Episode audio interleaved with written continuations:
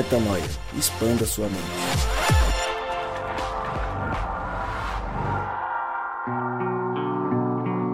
Está no ar mais um podcast Metanoia e olha só que alegria!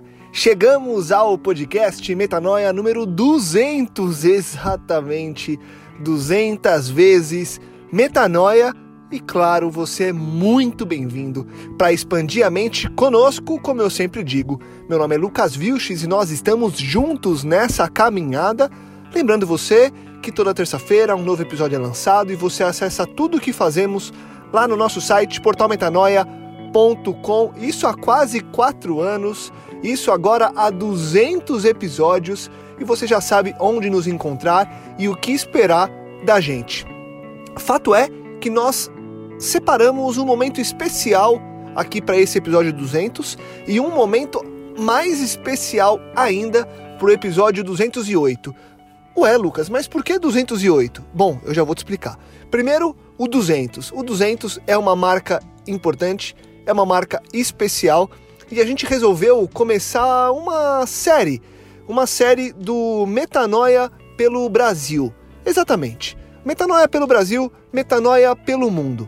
Que, que a gente quer fazer? Dar voz a você que nos escuta há quatro anos ou há quase quatro anos. Então hoje a gente começa nesse episódio 200 a dar voz para o pessoal que segue a gente e está com a gente lá em Novo Hamburgo. Exatamente. O Rodrigo Maciel foi lá para Novo Hamburgo, tá com um pessoal muito especial e vai tocar o episódio diretamente do sul do Brasil. E aí, antes de passar a palavra para o nosso querido Gabriel, para nosso querido Rodrigo Maciel Gabriel, coitado Gabriel. Coitado não, né? Gabriel tá lá em Nova York curtindo mais um aniversário de casamento, ouvindo Metanoia, mas fica só de pensamento com ele hoje, porque mais uma vez ele não estará conosco. Mas, antes de passar a palavra para o Rodrigo Maciel, eu vou contar para você sobre o episódio 208. No 208, vai fazer exatamente quatro anos que nós estamos no ar. 52 episódios por ano, já que a gente faz uma vez por semana, vezes 4, 208. Então no episódio 208 já se prepare para algo muito especial. Não que o de hoje não seja, mas vai ser algo ainda mais especial. Por hora, você vai ficar com o Rodrigo e com a galera de Novo Hamburgo para ouvir sobre rejeição. Exatamente. Num episódio especial, nós vamos entender como lidar com a rejeição, que é algo tão constante e comum na nossa vida. Rodrigão, tá contigo, tá com o pessoal de Novo Hamburgo, segue aí e vamos que vamos junto, meu querido. Valeu, Lucas. A gente tá aqui direto de Novo Hamburgo, no Rio Grande do Sul, na presença aqui de amigos muito especiais, alguns que moram por aqui, outros que moram em Curitiba. Daqui a pouco eles vão se apresentar direitinho. Mas hoje, em especial, a gente é, carinhosamente selecionou uma mensagem para poder compartilhar, dialogar aqui, falar um pouquinho mais sobre um assunto que é comum para todos nós, que é essa questão da rejeição. Todos nós, em algum momento da nossa história, fomos rejeitados e as reações em relação à nossa rejeição, aquilo que vivemos na nossa infância ou na, de repente até antes mesmo na, na, no ventre da nossa mãe ou algo do tipo, pode ter produzido algumas distorções na nossa identidade de forma que apenas encontrando a verdadeira identidade é que a gente sai desse buraco aí. Então, eu tô aqui na mesa com algumas pessoas muito especiais. Eu queria apresentá-las, mas eu vou eu prefiro deixar que elas se apresentem. Então, começando aqui ao meu lado direito, é, não vou falar o nome dela, vou deixar ela falar. Eu voltei, quem diria? Vocês já me conhecem, eu sou a Mari. É um prazer estar aqui, Rô, todos aqui. Eu acho que vai ser incrível mais uma vez compartilhar tudo que Deus tem feito na nossa vida. Obrigada. Oi, eu sou a Gabriela, primeira vez no Metanoia, na verdade, primeira vez com, participando de qualquer podcast, então não sei o que dizer, acho que é isso. sou de Curitiba também. Oi, eu sou a Rosana, de Novo Hamburgo, Rô também, mas hoje Rosana para não dar confusão. Né? Estou uh, muito contente de estar participando uh, do podcast Metanoia, que foi tão significativo e continua sendo muito significativo na minha vida. E na certeza de que é o Espírito que está conduzindo esse momento e as nossas palavras. Eu sou o Leonardo, também sou aqui de Novo Hamburgo. Primeira vez também participando de podcasts. Então, acredito que, que vai ser muito legal. Pelo jeito, todo mundo aqui tá um pouco nervoso. A gente trocando os microfones e tal, a coisa acontecendo. Enquanto a gente não tem o Lucas Wilson, consegue sair dessas furadas muito mais rápido do que nós. Vamos aqui tocando barco e falando um pouquinho sobre isso. Rejeição, um assunto muito importante para a gente poder conversar. É, eu queria dizer para você que está ouvindo a gente agora o porquê que a gente trouxe esse assunto para ser discutido no Metanoia. Nós temos conversado sobre esse assunto com a galera do reino aqui, gente que a gente se reúne, pessoal do Idênticos, pessoal também aqui de Novo Hamburgo, falando muito sobre isso, o quanto que, que isso impacta na nossa vida do reino de Deus. E a gente desenvolveu um sermão que foi apresentado ali no, com, com o pessoal da Catavento, uma comunidade que fica na região de Hortolândia, no interior de São Paulo. E depois disso houve uma evolução aí do assunto com vários outros outras inserções que tem nos ajudado muito na caminhada espiritual e ajudado também os nossos amigos. E por esse motivo a gente está trazendo esse conteúdo para você, porque tem certeza que você pode ser beneficiado com isso daí. Antes de mais nada, a gente gostaria de deixar um texto, é, uma história, na verdade, contada pela Bíblia é, no, no livro de 2 Samuel, no capítulo 4, versículo 4, e também no capítulo 9. A Gabi vai ler para gente aqui, para a gente poder ter essa história como pano de fundo, a história de Mefibosete. Bom, então o capítulo 4, versículo 4, fala assim: Jonatas, filho de Saul, tinha um filho aleijado dos pés. Esse menino tinha cinco anos de idade quando se ouviu a notícia de que em Jehel, Saul e Jonatas haviam tombado. Sua ama o apanhou e fugiu. Todavia, na pressa, ela o deixou cair, e ele ficou manco. Seu nome era Mefibosete.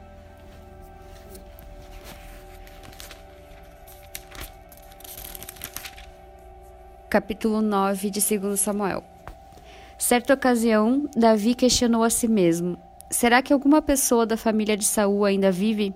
Se houver, gostaria muito de encontrá-la e fazer algo de bom por essa pessoa, em memória da minha amizade por Jonatas. Então convocaram Ziba, um dos servos da família de Saul, para apresentar-se a Davi, e o rei lhe indagou: Tu és Ziba? E ele prontamente respondeu: Teu servo, senhor. O rei prosseguiu: Resta ainda alguém da família de Saul a quem eu possa demonstrar a lealdade de Deus? Ao que replicou Ziba: Ainda há um filho de Jonas, aleijado dos pés. E o rei desejou saber: E onde ele se encontra agora? Diante do que Ziba lhe disse: Na casa de Maquir, filho de Amiel, em Lodebar. Então, em seguida, o rei Davi mandou trazê-lo da cidade de Lodebar. Então Mefibosete, filho de Jonatas, neto de Saul, veio à presença de Davi e se prostou com o rosto em terra e fez-lhe referência. Davi o chamou pelo nome Mefibosete, e ele prontamente respondeu ao rei: Eis aqui teu servo, Senhor. Então Davi o tranquilizou, dizendo: Não temas, porquanto chamei para lhe demonstrar bondade, por amor a Jonatas, teu pai, meu amigo, restituirei todas as terras de Saul pai de teu pai, e tu sempre haverás de comer à minha mesa. Então Mefibosete lhe fez referência e declarou: Ó Senhor, quem é este teu servo para dares tua preciosa atenção? Vale tanto quanto um cachorro morto. Imediatamente Davi chamou Ziba, servo de Saul, e ordenou: Dá ao filho de teu senhor tudo o que pertencia a Saul e a toda a sua família. Tu cultivarás a terra com teus filhos e servos, e colherás dos frutos para que o filho do teu senhor tenha alimento para comer. Mas Mefibosete, filho do teu senhor, comerá sempre à minha mesa. Ziba tinha quinze filhos e vinte servos. Ziba respondeu ao rei: O teu servo fará tudo que o, o que o rei, meu senhor, ordenou. E o rei acrescentou: Mefibosete passará a comer à minha mesa, como um dos filhos do rei. E Mefibosete tinha um filho pequeno chamado Mica, e todos quantos moravam na mesa de Ziba eram servos de Mefibosete. Assim, Mefibosete, que era deficiente dos dois pés, passou a morar em Jerusalém e todos os dias fazia suas refeições em companhia do rei, partilhando da mesma mesa. Então, essa história que a gente acabou de ouvir, que está no livro de 2 Samuel, conta pra gente uma história de uma rejeição importante na Bíblia. Alguém que vivia já rejeitado pela sua deficiência física, depois rejeitado por, mesmo sendo da linhagem real, não assumir o trono como rei, mas ter que fugir para não morrer, porque certamente Israel não aceitaria um, um rei com deficiência assumir o trono e isso poderia gerar algum tipo de perseguição que mataria Mefibosete. E Mefibosete então começa a viver de favor. E muito mais tarde, Davi então chama é, um servo dele pergunta se tinha alguém ainda da linhagem de Saul a quem ele pudesse abençoar. E ele escolhe abençoar Mefibosete, inclusive convidando ele para sentar à mesa todos os dias e comer com Davi, é, um símbolo máximo de honra ali do reinado daquela época.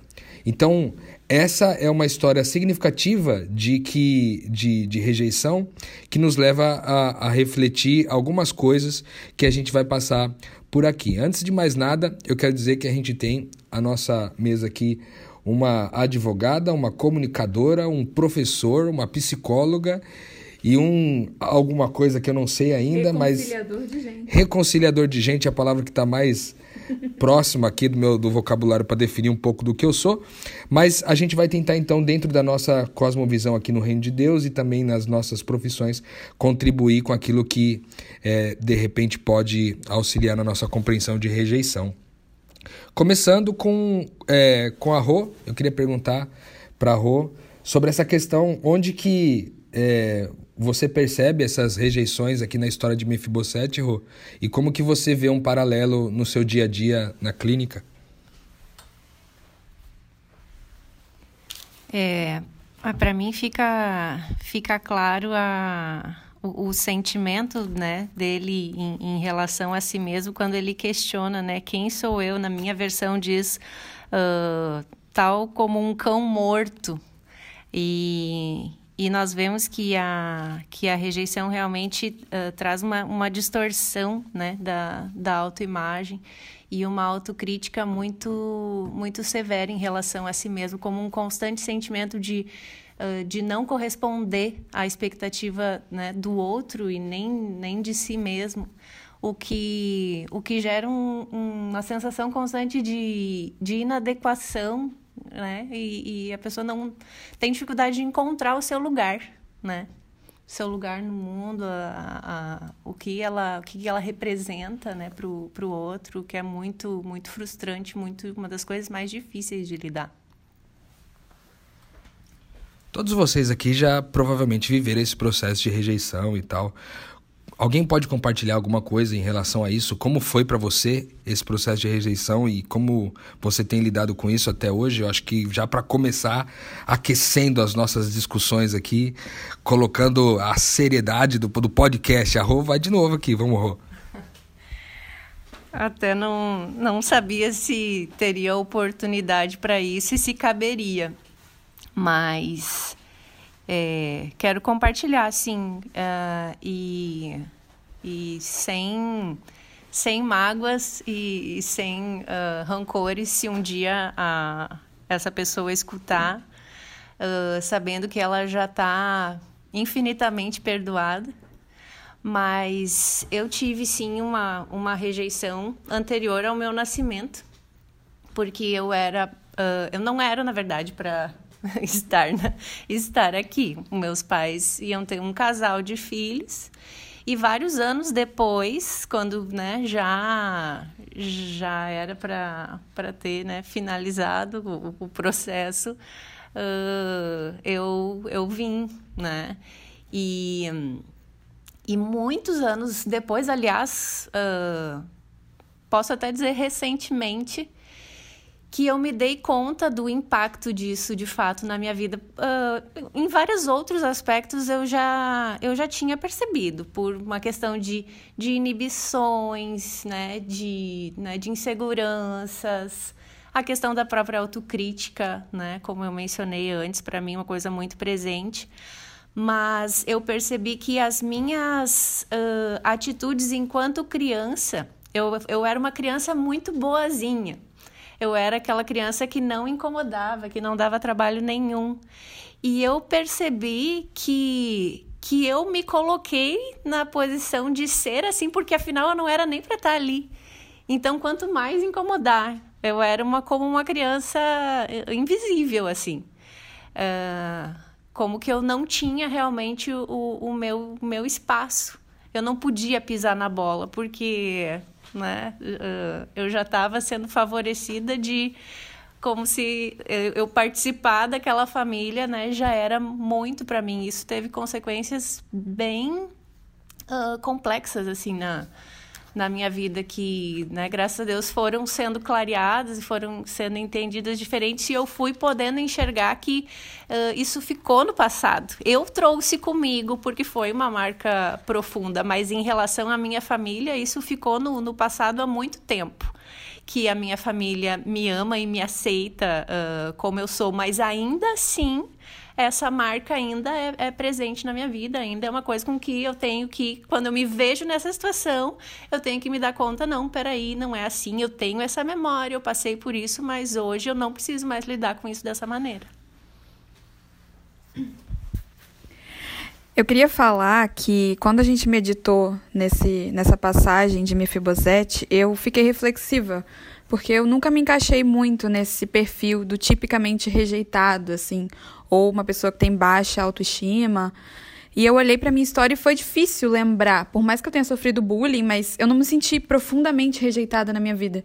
Mas aí eu tive um clique que a gente até comentou que rejeição não é necessariamente um episódio dramático ou típico em que alguém é rude com você e ressalta coisas negativas.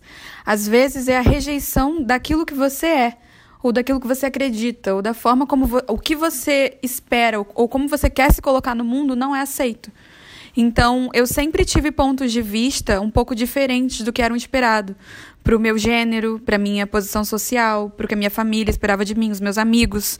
E eu, sempre por ser meio esquisitona, eu nunca tive muita paz em ser quem eu sou e as pessoas entenderem isso.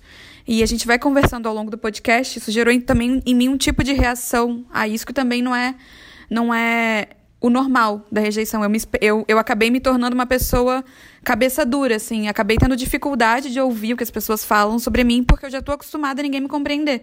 Então, isso para mim também é rejeição. Não só você ficar se sentindo diminuído sempre, mas não compreendido. É, no meu caso, eu também, eu, eu, eu não diria que seria a rejeição da minha identidade num, num, num amplo, assim, mas na minha história tem eventos mesmo que foram significativos assim de, de rejeição. E eu me lembro que um deles, talvez um dos mais importantes, tenha sido quando eu morava num, num bairro de classe média. E a minha casa e minha família era a mais simples do bairro e sempre tinham festas no bairro eu raramente era convidado para essas festas. E sempre quando eu era convidado, eu tentava fazer o máximo possível para ser bem aceito, porque eu já era, eu já começava a relação com os meus amigos não sendo aceito por causa da diferença de classe social. E aí, eu, meu sonho nessa época era ter um tênis, né? Quem, é, quem é da minha época aqui, talvez só eu e a Rô aqui que poderíamos talvez lembrar disso, nem é da época de vocês, do restante, mas tinha um Nike na época que chamava Nike Air. E cara, eu nunca tinha tido um Nike, sabe assim? Eu sempre usava, sei lá, é, Bamba, Quixute, uns. Eram uns tipos de tênis assim que eram os mais baratos possíveis. E era o tênis que você ia pra escola, o mesmo tênis que você ia pra uma festa. Mas o meu sonho era, era ter, para quem cresce né, na, na, nesse viés de, de, de periferia, ter um tênis é muito significativo. E eu, cara, pedindo muito a Deus por aquilo, e aí encontrei um tênis desse no lixo. E aí eu vi, eu olhei para esse tênis e vi que ele era um número menor do que o meu, do meu pé. Mas eu falei, cara, vou dar um jeito de calçar que se dane, vai, vai caber. E aí eu peguei o tênis na hora que eu olhei embaixo na sola tinha um rombo assim, um furo gigantesco. Mas eu falei, cara, ninguém vai ver, tá na sola do pé, eu dou conta, ninguém vai ver isso aqui. Pôs no pé e fui pra festa, feliz da vida. E cheguei na festa, tô lá brincando tal, de repente uma hora eu sentei e cruzei as pernas e o rombo do tênis apareceu. E aí a, a galera inteira da festa, assim, começou a zoar. E eu me lembro que eles começaram, tipo, dar um grito, assim, meio de guerra, assim, tipo, olha lá o favelado com o tênis furado, uma coisa assim, meio que rimando o favelado com o tênis furado. E aquilo foi muito traumático para mim, que eu me lembro que eu saí da, da, daquela cena da festa, olhei para aquela casa e disse assim, cara, eu vou provar para todos esses caras que eu não sou o favelado do tênis furado e, e mostrar para todo mundo que eu posso ser alguém bem sucedido. E aí, muitas coisas aconteceram na minha vida que me levaram a, a, uma confusão na minha identidade, etc. Tudo em função desse evento, assim. E demorou muito tempo para eu entender é, o tamanho da relevância desse evento da minha caminhada aí. Gabi ou, ou Léo, alguém de vocês querem comentar alguma coisa da caminhada de vocês? Ou seguimos e aí vocês se sentindo à vontade vão soltando? O que preferem? Por mim, pode seguir. Então seguimos aqui. Uma das coisas que a gente entendeu na questão da rejeição é que todos nós vivemos algum tipo de rejeição. A gente falou sobre isso no começo do podcast. Todos nós já vivemos algum tipo de rejeição. E isso é importante demais para você que acompanha a gente aqui no Metanoia.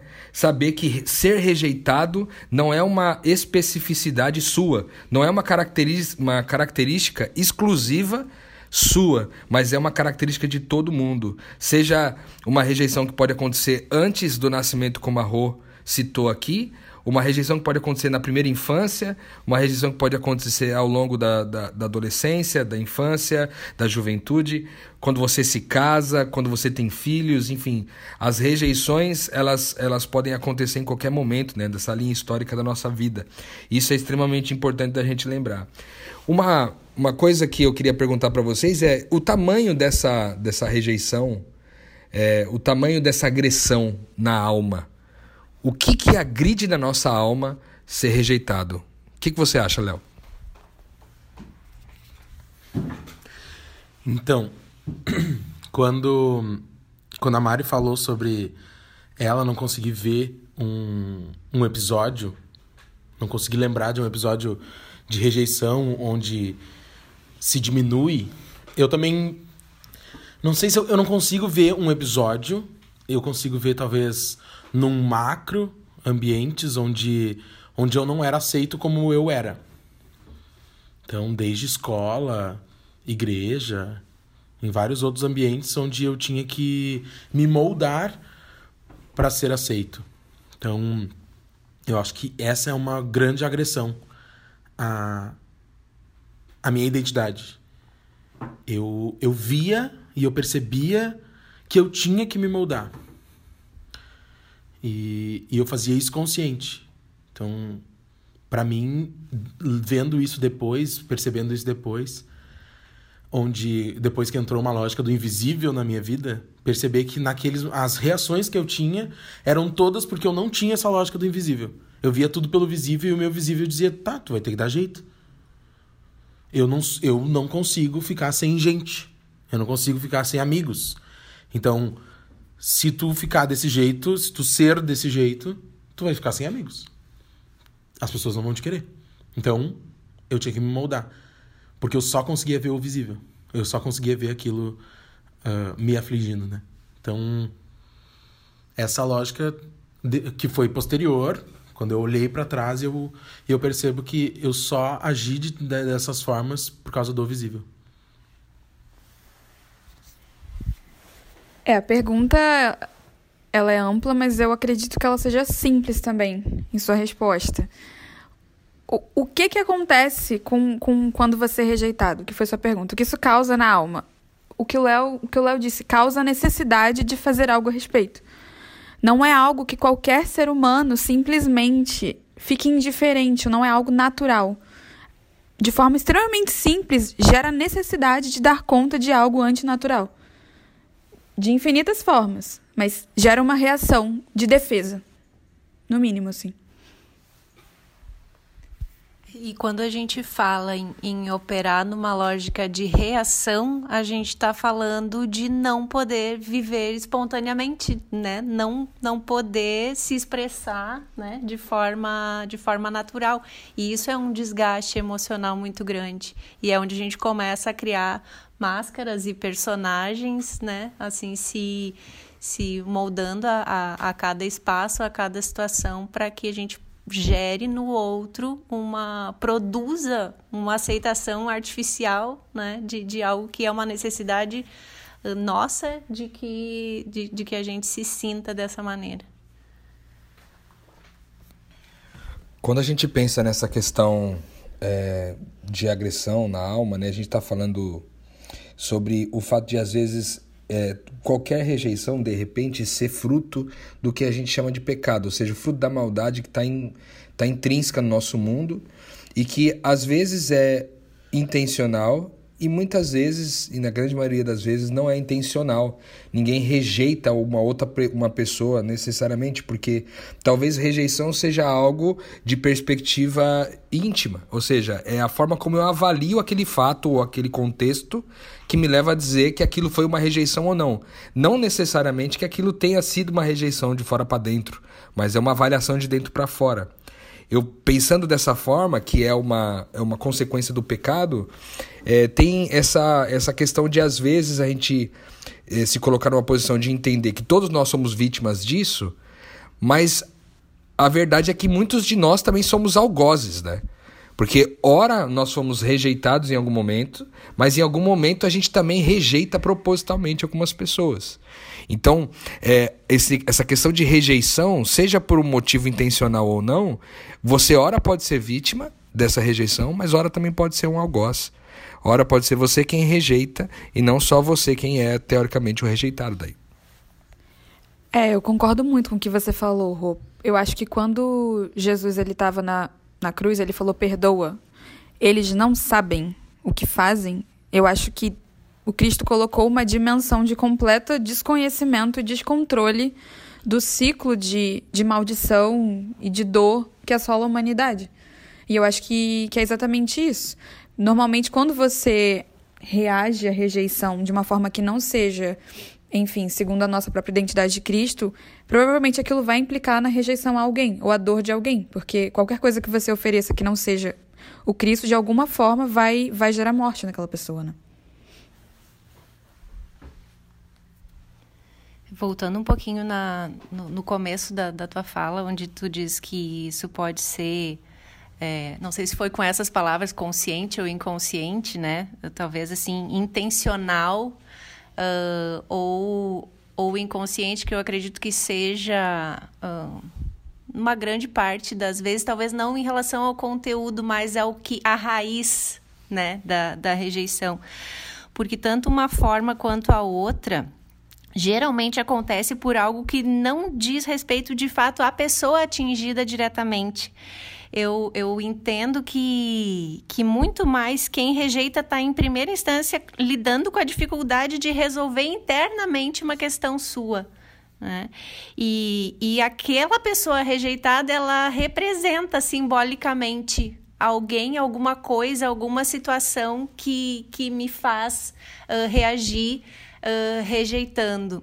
E a partir do momento que, que a gente entende, talvez, um, um pouco dessa dinâmica, assim, nos ajuda a, a não tomar as coisas de forma tão pessoal, mas entender que tem algo né, acontecendo ali que é daquela pessoa com ela mesma. Né? Só que quando a gente tem né, marcas nesse sentido uh, mais, mais profundas, a gente é muito fragilizado né? e às vezes não consegue ter esse discernimento naquele momento. É, eu demorei muito para entender isso que a Rô falou, porque acho que ao longo da minha vida eu sempre tive a sensação de que para mim restariam as migalhas. Então eu sempre aceitei é, relacionamentos ou situações onde eu recebia pouco e eu achava que eu tinha o direito de receber pouco, justamente por essa, por alguma por algo que na minha construção de identidade me fez entender que eu merecia menos. E, e isso acho que é um. Esse foi o que mais afetou a minha identidade com relação a isso. Quando você pergunta o que, que, é, o que, que a rejeição traz. Para mim, foi isso. E, e a virada de chave foi quando eu entendi que, como filha de Deus, eu. Não é que eu mereço o melhor, mas tudo já me foi dado. E, e, entender que existe um grande conflito espiritual por trás das ações das pessoas é libertador, porque você entende que não é contra você, mas sim contra, é, contra potestades que você tá, que as pessoas estão lidando. Então, assim como é, você tem um conflito interno, o outro também tem. E, e a maioria das vezes que a pessoa te atinge, ela também está vivendo um conflito. E, e ela foi confundida, então ela não está expressando aquilo que Deus criou, ela está expressando também uma construção do mal na vida dela. E hoje eu consigo lidar com a rejeição de uma forma muito mais é, fácil. Lógico que nunca vai ser fácil, mas é muito mais fácil do que já foi. Porque eu entendo que a pessoa está sofrendo quando ela está me rejeitando. E eu entendo que eu não sou rejeitada por Deus, então é, é mais fácil amar aquele que me rejeita. É, vocês falaram sobre uma, uma questão interessante, né? Que acaba trazendo que se essa é uma avaliação íntima, não é pessoal, né? Ou seja, não é uma questão pessoal a rejeição muitas vezes. Não tem a ver necessariamente contigo, né? Isso é importante a gente identificar. Agora, o que que é, vocês acham que de alguma forma essa rejeição nos leva a ser meio que escravos ou escravizados à opinião dos outros? Ter sido rejeitado nos leva muitas vezes a, a nos escravizar aquilo que as pessoas acham e pensam sobre nós a partir daquele momento ou daquele contexto em que você foi rejeitado? O que vocês acham?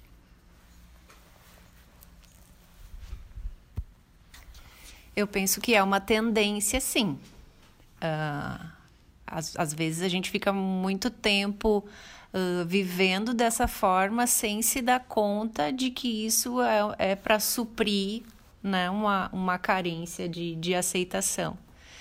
A partir do momento que tu vai entendendo isso, não que isso deixe de acontecer, mas tu percebe que tu tá uh, reagindo a essa, a essa carência e aí tu pode né, uh, trabalhar uh, o teu pensamento no sentido, não, eu não, não preciso né, disso. Sempre vão haver pessoas que vão me aceitar como eu sou, sempre vão ter pessoas que de alguma forma não, não vão, por N motivos, assim, e vai desenvolvendo assim a capacidade de, de conseguir minimizar, né? Mas em geral, assim, as, a, essas dificuldades, assim, são as dificuldades que a gente vai lidando ao longo da vida e, e, e, cada vez que a gente vai trabalhando nisso em menor escala, né, com menos sofrimento. Mas certamente é, uma, é, é algo que, que faz parte desse, desse para mim, pelo menos, né? Claro, a gente fala sempre muito a partir da perspectiva das nossas vivências, né? Eu falo das minhas, falo das que eu tenho acompanhado e, e vejo que é algo bastante comum. Essa constatação então de Mefibosete de que ele era talvez um cachorro morto, né, como que ele citou, né? Ele falou assim: "Nossa, mas você vai fazer isso por mim, Davi, um cachorro morto, né?" Quando ele se coloca nessa posição de tipo eu não sou nada, de alguma forma ele talvez tenha se escravizado à opinião de várias pessoas que conviviam com ele, né, todos os dias, ou até mesmo as pessoas que não conviviam com ele, mas que tiveram algum acesso a ele na infância, na época onde ele é, precisou é, sair fugido para não, não morrer, né? É, tem um texto que está em Provérbios, no capítulo 29, versículo 25. Provérbios 29, 25. Eu não sei se alguém pode abrir para nós aí, porque eu estou sem a minha Bíblia aqui, mas Provérbios 29, 25. Se alguém já achar, a Gabi achou. O medo da opinião dos homens pode paralisar. A confiança no eterno o protegerá disso. Acho texto bem fundamental aí pra gente com relação a esse negócio de se escravizar a opinião dos, outros, a opinião dos outros, né? Quando a gente tem medo da opinião das pessoas ou a gente deseja a opinião delas, na verdade a gente se escraviza a elas, mas o texto sugere que a confiança em Deus e apenas em Deus pode ser a solução para todas as coisas em que a gente precisa se escravizar a nada, né? É, quando a gente está falando aqui, chegando já na metade do nosso podcast, tem uma um conjunto de reações que, em geral, é, nós, como seres humanos, acabamos é, é, tendo quando a gente é rejeitado. Cada um, enfim, acaba sendo reagindo de uma ou mais formas É, e essas reações são, são é, muito importantes para que a gente possa compreender os mecanismos do nosso coração, os mecanismos da nossa mente e os mecanismos da nossa alma de tentar, é, de alguma forma, solucionar esse problema é, mudando uma condição externa. Né? Então, eu queria que a gente falasse um pouco sobre isso. A gente tem uma. É, ao menos quatro aqui reações que a gente selecionou. Muito provavelmente existem várias outras, mas a gente selecionou aqui quatro principais. E uma delas, a primeira delas, é o vitimismo. E eu queria que alguém é, compartilhasse a respeito dessa questão de vitimismo. O que, que você o que, que você vê, essa, como que você correlaciona o vitimismo a um ato de rejeição ou a um ambiente de rejeição? Como que vocês condicionam isso? Como que é esse negócio de vitimismo? Só antes de comentar diretamente sobre o, essa reação vitimista, pensando, pensando sobre essa, essas reações à rejeição, eu consigo perceber que essas reações são todas de rejeição também. Eu rejeito. Seja eu rejeitar porque não sou bom o bastante para aceitar, seja rejeitar porque sou muito bom, seja rejeitar porque elas não estão à minha à minha altura, entende? Então, a minha reação primária, primária à rejeição é também rejeitar. Então, eu isso é, e é cíclico, né? Então, se é rejeitar por rejeição, eu vou lá para trás, vou lá para trás, vou lá para trás, até que eu chego no momento onde não houve rejeição. Alguém rejeitou e não houve rejeição de volta, entende? Então, esse, esse ciclo teve, teve um momento onde ele foi uh, cessado, ou melhor, onde ele foi iniciado, porque a gente está indo para trás, e, e o contrário disso foi simplesmente a aceitação no amor, né? Então, antes de vitimismo, foi isso que me veio.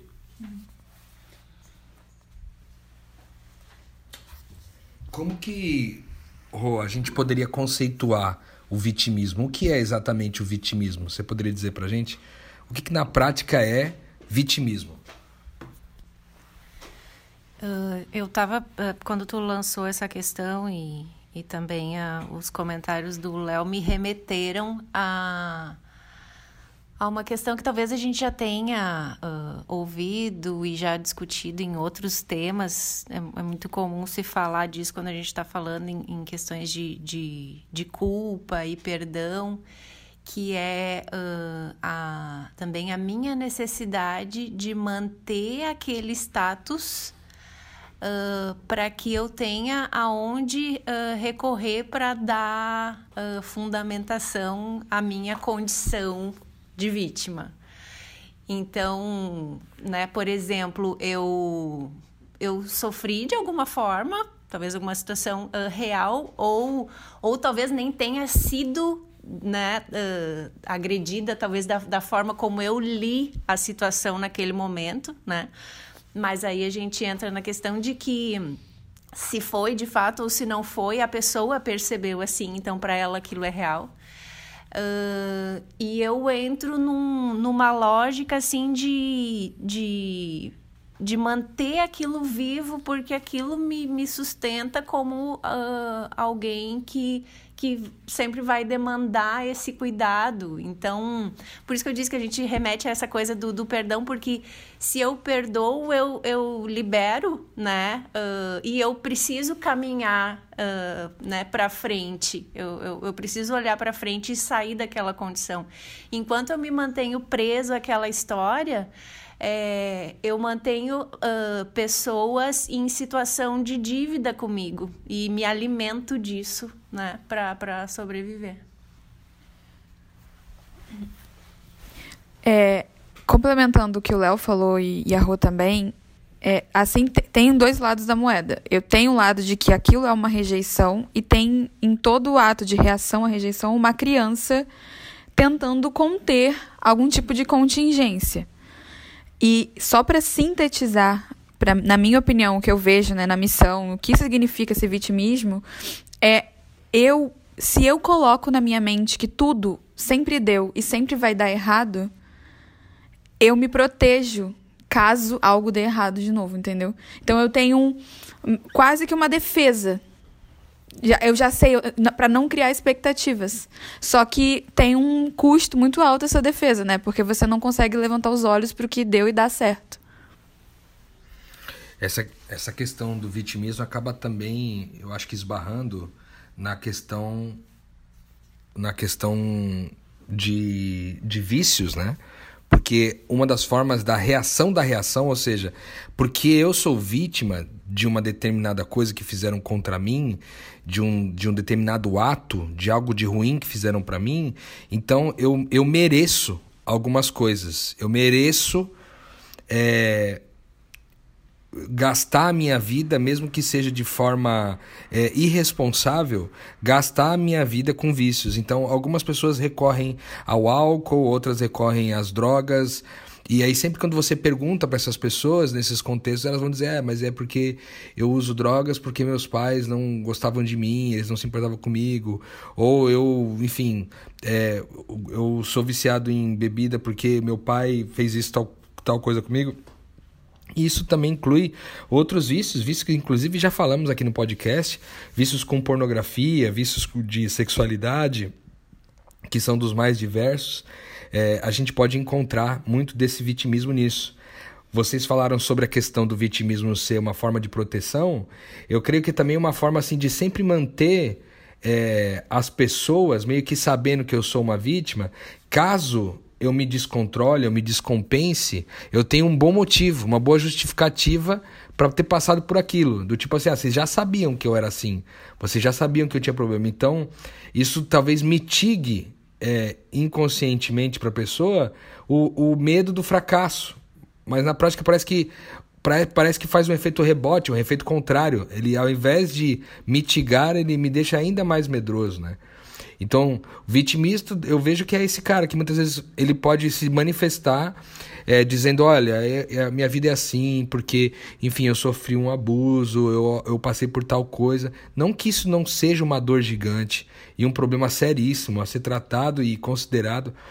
Mas às vezes a gente usa essa tônica o tempo todo para poder garantir que as pessoas à nossa volta é, se sintam é, empáticas à nossa situação e por isso não, não nos critiquem ou nos julguem, mais uma vez, talvez conectando com essa história de ser escravo da opinião dos outros.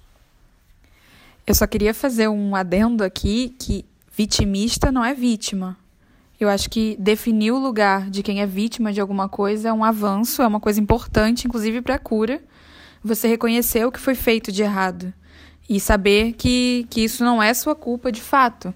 Vitimista é aquele que faz de um episódio uh, a referência da sua vida e não o que Deus diz a seu respeito. Mas só para dizer que vítima é uma coisa, vitimista é outra. Para cada uma dessas reações, a gente tem o pano de fundo do passado e do futuro, né? Porque o vitimista, ele tem a dor da rejeição no passado e a ansiedade, que seria o medo da dor no futuro. Ou seja, seja a dor no passado ou uma possibilidade ou a iminência da dor no futuro, isso vai ser pano de fundo para todas as reações que nós estamos falando aqui. É, a gente começou com a primeira, que é o vitimismo, e agora a gente, é, de repente, poderia mudar falando de perfeccionismo, ou seja, é, uma das formas de reagir a rejeição é querer ser o mais perfeito possível em tudo para que de fato a gente é, não, não, a gente reduza o risco de ser rejeitado novamente. Vocês acham que esse perfeccionismo, além de re, da redução do risco de ser rejeitado novamente, ele tem outras, outros motivos, outras razões? O que vocês acham? Além de, de dessa questão de tipo assim de mitigar o risco, por que, que eu tento ser perfeito depois de ter compreendido que eu fui rejeitado? Por que, que algumas pessoas reagem desse jeito? O que, que vocês acham? É, eu acho que seja por causa da culpa, justamente desse. Eu, eu deixei de fazer algo para ser aceito. Então, eu fui rejeitado porque algo em mim está errado. Então, eu vou tentar ser o melhor possível para nunca mais ser rejeitado. E aí que a gente acaba caindo cavalo mais uma vez, porque é, por mais que a gente tente ser perfeito, por mais que a gente tente fazer tudo certo, somos não somos perfeitos. E, e a rejeição nunca tem a ver com o que você fez, mas sim com o outro. Mas eu acho que está muito ligado a isso, desse medo da gente ser rejeitado de novo. Então, eu vou fazer o meu melhor possível para que isso não aconteça. Bom, digamos que em certa parte eu me senti rejeitado na raiz. Uh, nesse sentido do perfeccionismo na minha vida. Uh, quando adolescente eu percebia que o que eu era me desqualificava. Então, no que eu fiz na adolescência era ir no todo ser perfeito para merecer, no caso, como se tivessem me tirado uh, o poder de ser príncipe do reino. Eu me fiz a melhor, o melhor príncipe. O melhor em tudo que eu podia ser. Pra, tipo, se alguém me visse passar, achar, acharia que eu era príncipe, entendeu? Só o problema é que nesse reino a gente é feito príncipe. Alguém imputa na gente esse, esse caráter de príncipe. É, e eu me fiz. Tipo, eu percebi, meu Deus, eu não sou aquilo que eu que eu não sou merecedor por uma característica que eu achava que os outros por não terem essa característica já eram merecedores. Então a, a gente já tem um problema de entendimento. Então eu olhava para o outro que não tinha a mesma característica que eu e eu já via, ah, ele tá bem mais perto, né? Ele já merece, ele já é. Eu por ter aquela característica pequena já achava, eu não sou, não mereço. Então eu me fiz. Eu corri atrás. E para mim, a maior característica do perfeccionismo no, da onde eu vim é o legalismo. De se alguém lê, se alguém me ler, e se alguém for para um livro de leis, vai perceber que tá bem corretinho. Não havia hipocrisia nenhuma na, na escrita da lei. O que tem de curioso e até um pouco triste é que a gente corre atrás para ser exatamente o que a gente sempre foi, né? Acho que é o desespero de, de alguém dizer para você que você não é aquilo que você é, no fim das contas. Isso que você falou é bizarro, Mari, porque me lembra Eva, né? Porque Eva havia recebido uma declaração de que ela tinha sido criada à imagem e semelhança do pai. E aí ela vai diante da serpente e a serpente tenta dizer para ela o seguinte: "Olha, se você quiser ser como Deus, então come dessa fruta aqui". Ou seja, Deus já havia declarado de que ela era filha e que era semelhante, e, e feito a imagem e semelhança dele. Mas aí agora ela tenta com o próprio braço ser aquilo que Deus já havia dito que ela era. Né? É, eu, eu entendo que esse perfeccionismo também é assustador, porque, de uma certa forma, pode não ter a ver com a identidade raiz, mas talvez com vocações, a gente desvirtua as vocações que, que a gente tem para poder cumprir essas expectativas das pessoas. Eu me lembro que dessa rejeição que eu contei para vocês, eu me lembro que eu, eu, eu, posso avaliar na minha vida que a minha reação foi de perfeccionismo. Ou seja, quando eu fui rejeitado de que eu era o favelado do tênis furado, eu tentei ser o mais perfeito possível na escola, aprender idioma rápido, é, empreender rápido, me formar rápido, etc., para provar para todo mundo que eu não era aquilo. Só que quando eu cheguei lá e eu, eu tive a condição de chegar lá, parece que não deu em nada, tipo, não resolveu nada do problema, entendeu? E aí agora eu tinha passado anos, sei lá, 15, 20 anos da minha vida construindo uma identidade baseada numa, numa suposta vocação que nem era talvez a minha vocação de fato, mas só para poder atender a expectativa de alguém, né? Então, eu acho que há consequências graves aí da gente tentar de a gente olhar se há perfeccionismo na nossa vida, há uma grande possibilidade dele estar tá atrelado à rejeição. Há uma grande possibilidade, né? Alguns de nós aqui na, na, mesa talvez tenha tido também a mesma reação de perfeccionismo com relação aos seus desafios. E isso é, é muito, muito forte assim para gente. Uma outra, é, uma outra reação que é muito comum também é a rebeldia. Quem poderia falar um pouquinho mais sobre a rebeldia? Então, na adolescência, como eu já falei, eu reagi a uma rejeição, a rejeição de quem eu era num sistema religioso com o perfeccionismo. Eu era o fariseu, o legalista total. Só que teve um momento que eu fui rejeitado dentro desse ambiente. Onde eu, na minha cabeça não podia acontecer. Eu era, tipo, perfeito para aquele ambiente. Eu merecia estar ali, eu, eu merecia fazer tudo que eu fazia ali, eu merecia. E um dia eles disseram que não, eu não me encaixava mais, não era, não era ali que eu podia estar. Daí eu agi com, com rebeldia. E eu vejo, me parece que eu mudei essa reação. Eu deixei de ser o perfeccionista para ser o rebelde.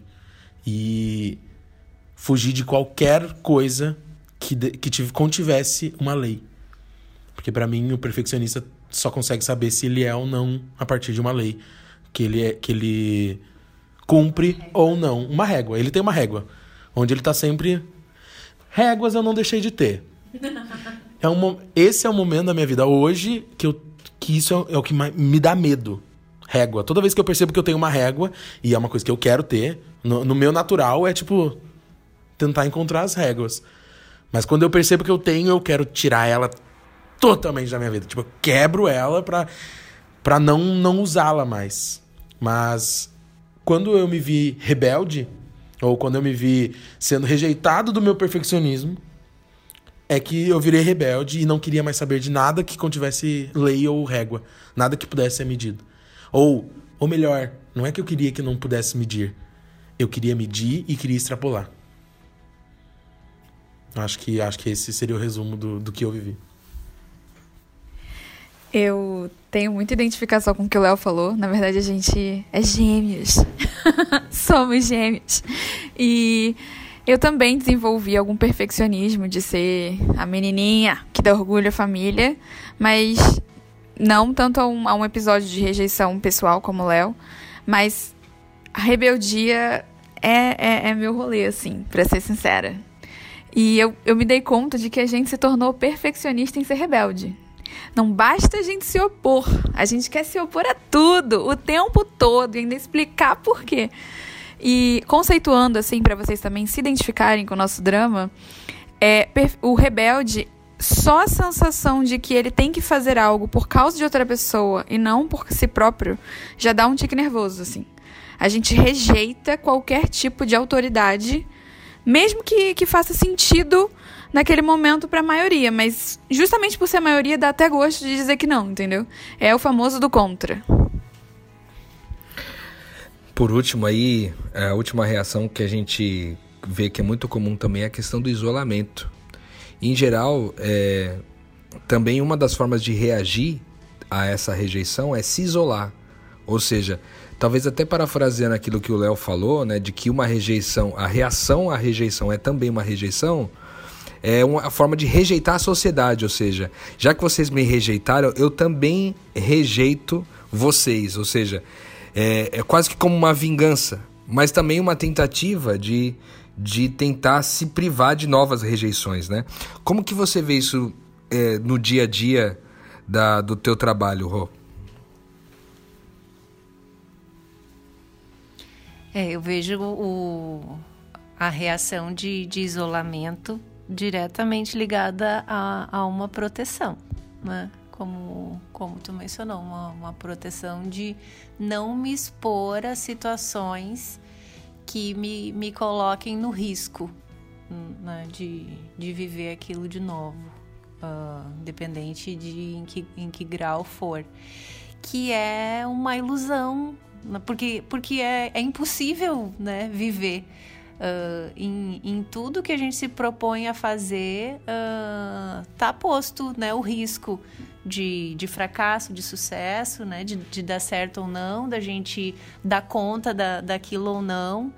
E então se, se torna uh, impossível assim da, da vida fluir, né?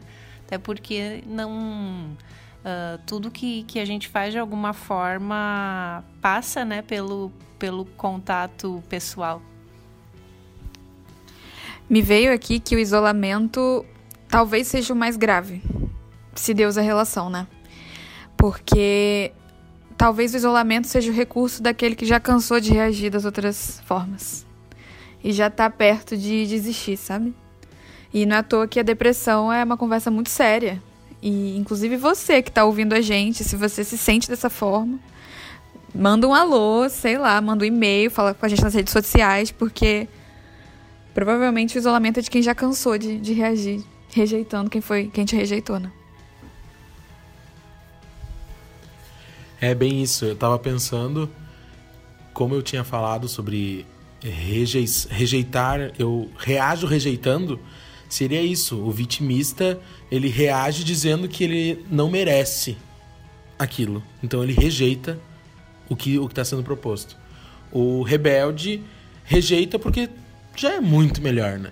Já é muito melhor do que aquilo. E o perfeccionista rejeita porque não precisa. Né? Eu não preciso de nada, eu já sou, já sou perfeito. E esse, o que trata como isolamento, ele rejeita o sistema todo. E quando ele rejeita o sistema todo, ele rejeita inclusive o dono do, do sistema. Então, realmente, é teria, tende a ser o mais grave. Tende não, com certeza é o mais grave, por rejeitar a relação, rejeitar o, o dono desse sistema.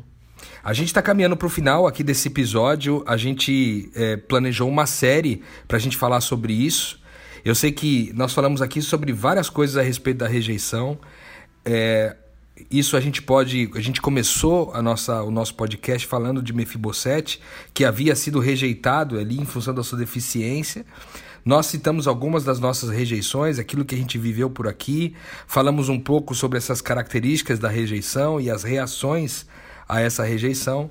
E a nossa proposta agora no próximo podcast falar sobre o antídoto disso, o que, que é, como que a gente vence a rejeição a partir do viés é, do reino de Deus. Então eu quero convidar você para estar tá com a gente no próximo podcast aí e, e aprendermos juntos um pouquinho mais sobre quem Deus é, sobre quem nós somos em Deus e principalmente encontrar esse antídoto. É, talvez você tenha ficado um pouco depressivo nesse no final desse podcast, mas eu quero agradecer a todo mundo que participou aqui da nossa mesa. A gente avançou bem aqui no nosso tempo. O Lucas vai ficar bravo comigo. Mas é, agradecer a todos que participaram desse podcast: ao Léo, a Rô, a Gabi e a Mari. E a gente volta para o próximo, próximo podcast. A gente aguarda você também. Lucas, finaliza aí daquele jeito esperto que você sempre faz. Um abraço para você que está em Sampa. Saudade, meu irmão. Show de bola, Rodrigão. Que episódio incrível.